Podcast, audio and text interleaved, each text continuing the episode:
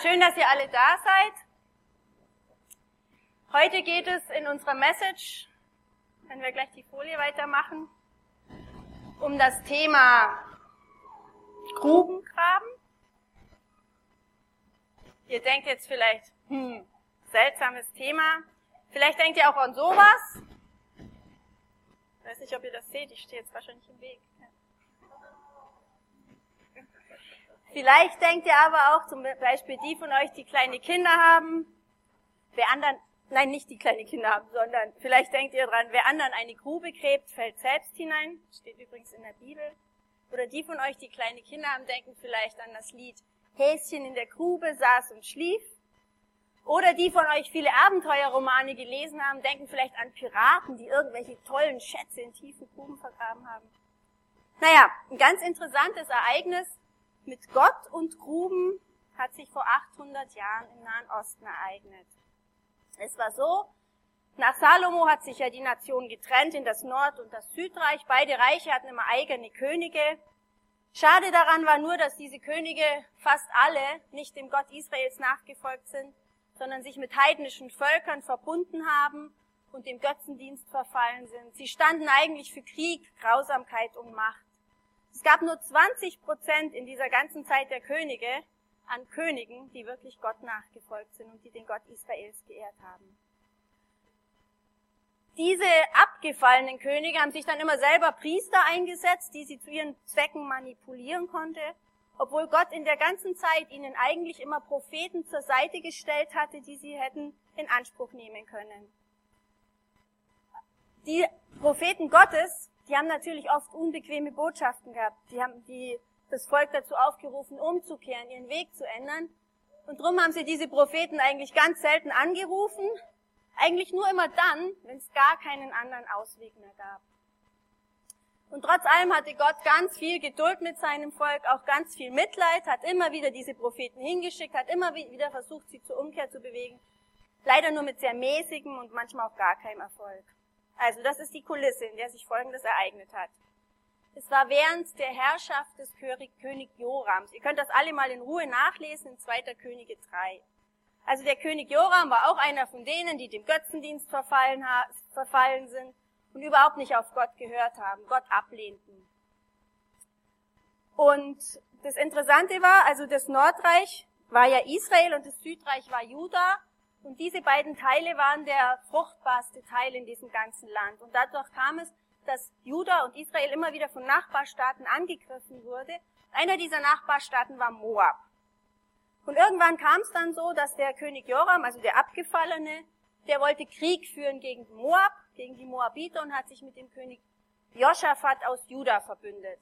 Der Joschafat von Juda, das war einer der wenigen, die Gott nachgefolgt sind. Naja, und so sind die losgezogen und sie sind durch die Wüste Edom gezogen. Und da kam es dann eben noch dazu, dass der König von Edom auch noch mitgegangen ist. Also es waren drei Könige mit ihrem Riesenheer, mit ihrer Gefolgschaft und mit den Tieren unterwegs in der Wüste, um Krieg gegen die Moabiter zu führen. Und dann waren sie sieben Tage unterwegs und kommt, wie es kommen musste, das Wasser ging aus in der Wüste. Ähm, die Leute fingen langsam an, zu murren, haben zu den Königen gesagt, wieso habt ihr uns hierher geführt, wir verdursten. Die Tiere haben angefangen, komische Geräusche von sich zu geben. Ah! Und was weiß ich nicht wie. Auf jeden Fall, es war so, es war eine ziemlich verwor verworrene Situation. Die Wüste sah ungefähr so aus, also so eine Steinwüste. Stellt euch das wirklich vor, soweit das Auge reicht, Steine, Sand, von oben brennt die Sonne runter, euch trieft der Schweiß aus den Poren. Wer war schon mal in der Wüste? Also ich glaube, man kann sich das, aber ich glaube auch die, die nicht dort waren, können sich das ziemlich gut vorstellen. Es war eine blöde Situation. Okay, und jetzt haben wir sie, diese ausweglose Situation. Und es kam auch so. Die haben dann gesagt, ja, ist denn kein Prophet des Herrn in der Nähe? Dann haben die anderen gesagt, doch, Elisa ist hier. Dann ließen sie den Elisa holen, aber der Elisa hat zuerst mal gebockt. Weil der wusste ja, der König Joram hat sich total von ihm abgewendet, wollte nie was von Gott wissen und hat sich gedacht, jetzt, jetzt, wo sie nicht weiter wissen, brauchen sie mich.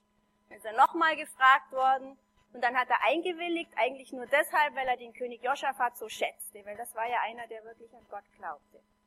Okay, dann kam es, dass ein Harfenspieler kam, es wurde die Harfe gespielt und Gottes Macht kam über Elisa und Elisa gab dann die Worte Gottes an das Volk und an die Könige und das Heer weiter.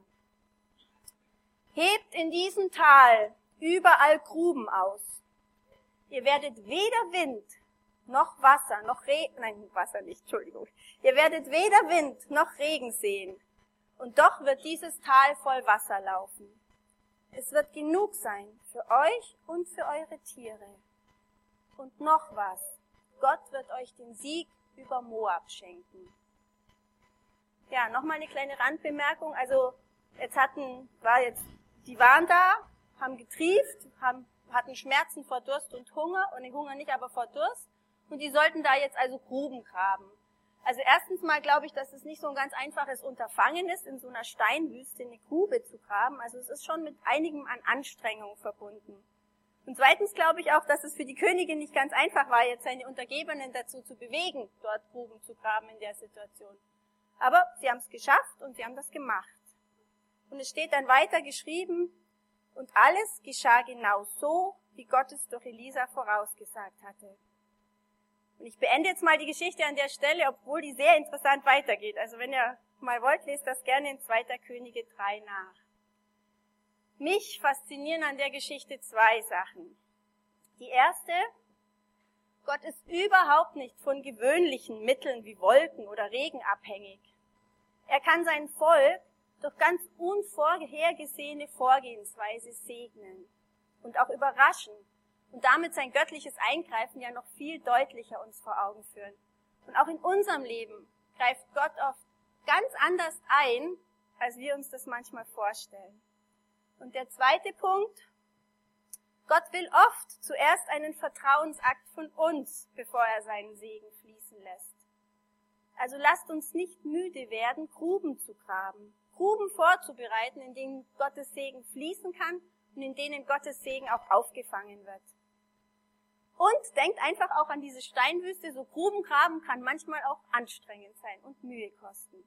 So, und jetzt möchte ich konkret werden. Wie können denn die Gruben aussehen, die wir in unserem Leben für Gottes Segen vorbereiten können? Als ich so darüber nachgedacht habe, ist mir natürlich sofort der Lebensstil von Jesu in den Sinn gekommen. Jesu war ja quasi von, für uns das Muster von Gott, wie Leben funktionieren kann. Und wenn es uns nur in ganz wenigen winzig kleinen Momenten gelingt, Verhaltensweisen von Jesu nachzuahmen, dann können wir in unserem Leben echt spüren, wie wir den Segen Gottes geradezu provozieren. Also Gott kann dann eigentlich gar nicht anders als uns segnen. Und ich greife jetzt zwei Haltungen von Jesus heraus, die ich jetzt euch einfach so mal als Gruben präsentiere, wo ihr dann vielleicht im Alltag ab und zu mal anfangt zu graben. Also Jesus hat ein Leben in Anbetung gelebt. Leben, das Leben von Jesu war die reinste Anbetung. Das heißt, alles, was er getan hat, jedes Wunder, jedes Stück Brot, das er gebrochen hat, hat er in Relation zu seinem Vater im Himmel gesetzt und hat seinen Vater im Himmel, hat ihm dafür die Ehre gegeben und hat Gott gedankt. Also Jesus, sein Leben war Anbetung. Er hat für alles die Ehre Gott gegeben. Und der zweite Punkt, die zweite Grube, die ich jetzt heute rausgreife, ist Gebet. Jesus hat sich immer Zeit für Gebet genommen. Auch wenn seine Jünger total in Aktivismus verfallen sind, hat er sich oft zurückgezogen irgendwo hin und hat gebetet. Also ihm war dieser Dialog mit Gott Lebenselixier. Also es war einfach wichtig. Und die zwei Möglichkeiten greife ich jetzt mal als Punkte raus, im Alltag Ruhm zu haben. Anbetung. Oh, wir sind schon ein bisschen zu weit. Genau, hier äh, wenn, wenn du Anbetung zum ersten Mal hörst und vielleicht auch zum ersten Mal hier bist, denkst du dir vielleicht, oh, jetzt wird's mir, glaube ich, zu heilig. Aber Anbetung ist eigentlich gar nicht so abgehobenes. Anbetung ist nichts anderes, als dass wir erkennen, dass alles, was mit uns passiert hier auf dieser Welt und alles, was wir geschenkt bekommen, dass wir dafür Gott die Ehre geben. Gott liebt uns und er möchte echt das Beste für uns. Aber er weiß auch gleichzeitig, dass wir das Beste von uns nur schaffen, im Blick auf ihn und wenn wir ihn mit einbeziehen. Wenn wir Gott anbeten, befinden wir uns im Thronsaal Gottes. Und alles, was uns menschlich einengt oder einschränkt, liegt hinter uns. Und Gottes großartige Verheißungen liegen vor uns. Also die Aufbe Antwort, Aufforderung anzubeten ist nichts anderes als ein grandioses Angebot an uns, diese göttliche Dimension mit in unser Leben zu nehmen. Ich habe euch jetzt noch eine Bibelstelle dazu mitgebracht, 4. Johannes 23. Aber die Zeit kommt, ja, sie ist schon da, in der die wahren Anbeter den Vater im Geist und in der Wahrheit anbeten. Der Vater sucht Menschen, die ihn so anbeten. Hier in diesem kleinen Büchlein, Bete Gott an und lebe im Sieg, da schreibt eine, ich glaube, sie ist eine Südamerikanerin, total anschaulich, was Anbetung in unserem Leben bewirken kann. Und sie schreibt auch, Gott sucht mit dem Fernglas die Erde nach Anbetern ab. Und ich würde mir total wünschen, dass wir als Livestream Church in dieses Heer der Anbeter mit einsteigen. Und eine andere Bibelstelle in dem Zusammenhang macht es ganz klar deutlich, wie Anbetung und Segen zusammenhängen. Und zwar, das ist in Apostelgeschichte 16. Also wenn wir an Anbetung denken oder an Lobpreis, dann denken wir oft so an die ganz schönen Momente in unserem Leben, wo wir Gott loben möchten. Aber Gott möchte angebetet werden, auch in den Momenten, wo es uns eigentlich gar nicht zum Loben zumute ist. Und das war so ein Moment, also der Paulus und der Silas, die sitzen im Gefängnis, also nicht unbedingt die Situation, wo man Hurra, mir geht's so gut schreit, aber die sitzen da und loben Gott an. Ähm, gegen Mitternacht betete Paulus und Silas und sie lobten Gott mit Liedern. Die übrigen Gefangenen hörten ihnen zu. Plötzlich gab es ein heftiges Erdbeben und das Gefängnis wurde bis in die Grundmauern erschüttert. Alle Tore sprangen auf und die Ketten sämtlicher Häftlinge fielen ab. In welchem Gefängnis sitzt du gerade? In welchem sitze ich? In welcher Situation unseres Lebens können wir gerade jetzt wirklich Gott die Ehre geben? Und Gott will wirklich, dass wir in jeder Situation kommen. Und den Rest erledigt er dann. Was mich betrifft, ich übe gerade so ein Leben ein, wo eben Gottes Anbetung einen größeren Stellenwert im Alltag nimmt. Ich habe eben auch dieses Büchlein gelesen und ich habe mir auch so einen Zettel gemacht, wo ganz viele Namen Gottes drauf sind. Also in der Bibel gibt es ja unzählige Namen Gottes. Und um so einen anbetenden Lebensstil einzuüben, ist sowas ganz praktisch, also so eine Art Spickzettel. Wer das von euch mag, kann sich das nachher am Büchertisch abholen. Auch das Büchlein ist dort. Also ich glaube, wenn man einen Lebensstil aufbaut, in der Anbetung wirklich so ein zentraler Punkt ist, also in dem man ganz vieles auf Gott zurückspiegelt, dann wird das alles viel aufregender und spannender hier. Und wir als Church sind auch gerade dabei, einen Pray and Praise, eine Praise and Pray Connect Gruppe zu starten. Also wir beten jeden Sonntag um neun, bevor es hier losgeht, beten wir Gott an, danken ihm für alles, was hier passiert, weil Gott macht diese Kirche, das machen nicht wir. Er macht hier alles und wir möchten ihm dafür Danke sagen. Und wir möchten auch für diese Stadt beten und dass viele Menschen einfach die Größe Gottes kennenlernen. Ja, und der zweite Punkt, genau, hier sind auch noch so ein paar Namen. Der zweite Punkt, den ich rauspicken möchte, ist Gebet.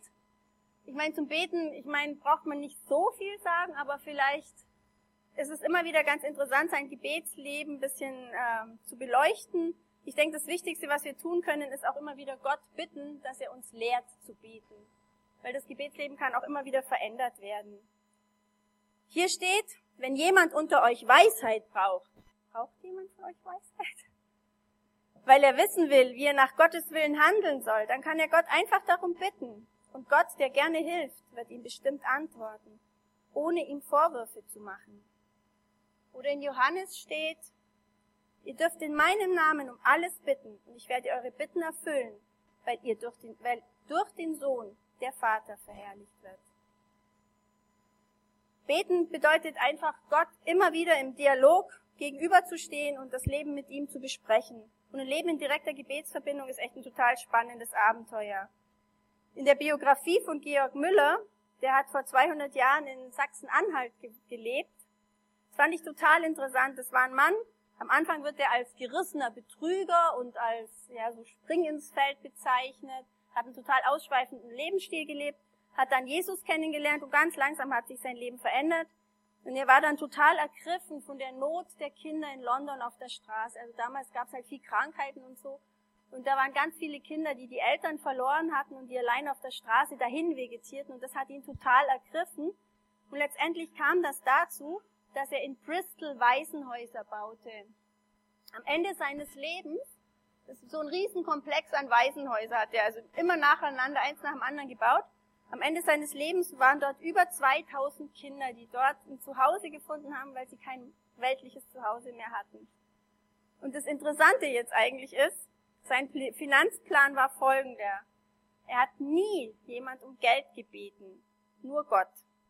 Also kein Mensch wusste, wenn die Kassen leer waren, kein Mensch wusste, wenn die Vorratsschränke leer waren. Er hat immer nur zu Gott gebetet. Und interessanterweise hat Gott ihn halt immer versorgt. Ganz oft im allerletzten Moment, aber er hat ihn immer versorgt. Und hier ist ein Gebet, das ich echt, echt schön fand. Georg Müller betete nicht nur dafür, dass Geld einging. Er glaubte, dass Gebet alle möglichen Dinge verändern und alle möglichen Menschen bewegen konnte, nicht nur Christen. Oft geschah dies auf seltsame, subtile Weise. Es wird Folgendes berichtet. Im Jahr 1857 gab es zu Beginn des Winters ein Problem mit einem undichten Heizungsboiler im Haus 1. Das ist eins dieser großen Häuser. Die benachrichtigten Monteure waren ratlos und kamen schließlich zu dem Ergebnis, dass ein größerer Eingriff erforderlich sei. Sie beschlossen, die gemauerte Verkleidung des Heizungssystems abzureißen und neu zu bauen, was etwa eine Woche gedauert hätte. Und das Mitte Dezember. Müller war bereit, alles zu zahlen, was nötig war, damit die Kinder während dieser Zeit nicht frieren mussten. Aber schließlich wurde der Einsatz von Gasöfen oder tragbaren Kohleöfen verworfen da er für solch ein Gebäude nicht praktikabel war. So betete Georg Müller für zwei Dinge. Erstens, dass die Monteure und Maurer besonderen Arbeitseifer bekamen, damit die Arbeit schneller vonstatten ging. Als Vorbild für, dieses, für diese Bitte diente ihm der biblische Bericht von Nehemia, der die Stadtbauer Jerusalems innerhalb von 52 Tagen wieder aufbaute, weil seine Männer solch einen großen Arbeitseifer besaßen. Zweitens betete er dafür, dass das Wetter ungewöhnlich warm werden würde, damit die Kinder nicht unter der Kälte leiden müssten. Und tatsächlich, an dem Tag, an dem die Reparaturarbeiten begannen, schlug der kalte Nordwind um in einen warmen Südwind. Man brauchte im ganzen Haus keine Heizung. Und am Abend des ersten Arbeitstages beschlossen die Handwerker von sich aus, die ganze Nacht durchzuarbeiten, weil ihnen die Arbeit gerade so gut von der Hand ging. So kam es, dass der Boiler innerhalb von zwei Tagen repariert und neu verkleidet war. Georg Müller dankte Gott für diese Gebetserhörung. Ja, es ist schon erstaunlich, was man erleben kann, wenn man Gott so mit einbezieht. Ein Beispiel aus meinem Leben, ganz oft fallen einem ja so Gebetserhörungen erst so im Rückblick ein. Ich habe vor über zehn Jahren habe ich dafür gebetet, dass ich irgendjemand finde, der mit mir regelmäßig betet, so eine Gebetszweierschaft. Wir haben damals in Rottenburg gewohnt, das ist 50 Kilometer von Regensburg weg, waren aber schon hier in der Gemeinde. Also es war nicht so ganz einfach. Ich habe da echt eine Weile für gebetet. Irgendwann war dann von der Gemeinde aus mal so ein Vortrag, wo es über Minigruppen und Gebetszweierschaften ging. Da bin ich hingegangen. Na, und dann saß neben mir so eine Frau, die kannte ich nur so ganz flüchtig und wir kamen ins Gespräch. Naja, und mit der hat mir Gott dann eben diese Gebetszweierschaft geschenkt. Und seit zwölf Jahren treffen wir uns wirklich jede Woche. Und das ist eine total intensive Sache, die mich durch ganz viele schwierige und gute Lebensphasen getragen hat und wo ich echt überhaupt nicht missen möchte, wo ich euch auch echt empfehlen kann, nach sowas zu suchen oder dafür zu beten. Und falls ihr noch ein paar Anregungen für Gebete braucht, haben wir noch was von Kindern. Ja, und weil wir als Kirche wirklich wissen, wie kraftvoll Gebet ist, haben wir auch immer an euch dieses Angebot der Gebetskärtchen. Die liegen hier an den Stehtischen aus. Ihr könnt immer anonym uns Gebete da drüben in eine Kiste werfen. Wir beten für euch. Und wenn viele für eine Sache beten, dann verstärkt es natürlich bei Gott den Druck, dass er dann nicht nachgeben kann. Ja, also das mit, dem, mit der Anbetung und das mit dem Gebet, das waren jetzt zwei mögliche Gruben. Diese Liste kann man natürlich wirklich unendlich fortsetzen. Ich möchte nur noch mal so ein paar andere Sachen nennen. Dienen ist eine Grube. Wenn man dient, spürt man sofort, dass total viel Segen zurückfließt. Äh, Frieden stiften, andere höher achten als uns selbst, Gottes Wort ergründen, sich für soziale Gerechtigkeit einsetzen, aufrichtiger Glaube. Schau doch einfach das Leben von Jesus an. Er hat uns das vorgelebt. So, ich wünsche euch jetzt und ich bete auch dafür, dass der Segen Gottes wirklich in eurem Leben aufgefangen wird. Und dass ihr ein Leben leben dürft, das Gottes Größe widerspiegelt. Er hält so viel Segen für uns bereit und das ist einfach so großartig. Und wir können dann einfach auch in diese Stadt reinleuchten und auch andere Menschen noch in die Kirche. Und ihr seht, heute sind ein paar Stühle frei, also könnten ruhig noch ein paar Freunde mitkommen. Lasst uns wirklich durch den Segen Gottes was widerspiegeln, was andere Menschen anzieht. Ja, bei den Gruben, die Gruben, die jeder von uns gräbt, sehen natürlich ganz verschieden aus. Wenn das für dich alles Neuland ist, dann kann für dich die erste Grube sein, dass du anfängst, überhaupt erstmal nach Gott zu suchen. Zum Beispiel steht in Sprüche 8, 17, ich liebe, die mich lieben, und die mich frühe suchen, finden mich. Und wenn du zum ersten Mal von Jesus hörst, dich aber durch Gebet ihm nähern möchtest, dann reichen ganz wenige Worte auf, aus, um ihn in dein Leben einzuladen. Und wenn du willst, kannst du gleich mit mir ein Gebet mitsprechen, das am Beamer erscheint. Oder du kannst zu einem von uns kommen, die mit dem Herzchen drauf, oder alle anderen, die hier so vorne rumpuschen. Wir haben echt Zeit für dich und wir freuen uns, wenn wir mit dir beten dürfen oder wenn, wenn du Fragen hast, die wir dir beantworten können. Jesus, du willst meinem Leben Segen schenken. Zeig mir, wie ich dich in mein Leben aufnehmen kann und wie ich durch meinen Lebensstil Gruben grabe, in die dein Segen fließen kann. Vergib mir alles, was mich von dir trennt und lass deine Weisheit mein Leben lenken. Ich brauch dich und ich will von nun an mit dir gehen. Hilf mir dabei und zeig mir Menschen, die mir helfen können. Danke, dass es dir wichtig ist, dass dir jeder von uns wichtig ist und dass du dich genau über mich unendlich freust. Und jetzt noch mal eine richtige Aufmunterung an euch. Ich wünsche euch, dass ihr ein bayerisches Kind seid und anfangt in eurem Alltag zu graben, was das Zeug hält. Jetzt bräuchte man natürlich einen richtigen Bayer, der das aussprechen kann. Ich mache das nicht, weil das hört sich albern an. Gibt's einen Bayer hier? Nee? Keinen wirklichen Bayer? Okay, also ich wünsche euch, dass ihr grabt, was das Zeug hält. Und ich bete jetzt noch zum Abschluss. Herr Jesus, es ist grandios, dass du uns so viel Segen verheißen hast und dass du uns wirklich ein Leben schenken möchtest, in dem dein Segen spürbar wird. Es ist aber auf der anderen Seite auch toll, dass du vorher von uns Vertrauen möchtest, einen Vertrauensakt möchtest. Hilf uns, dass wir uns wirklich ganz bewusst Zeit für Anbetung und für Gebet nehmen. Auch wenn das manchmal Mühe und Überwindung kostet, im Alltag sich Zeit frei zu schaufeln. Hilf uns, dass wir wirklich Gruben graben, in denen dein Segen, in die dein Segen fließt und wo dein Segen aufgefangen wird. In Jesu Namen. Amen.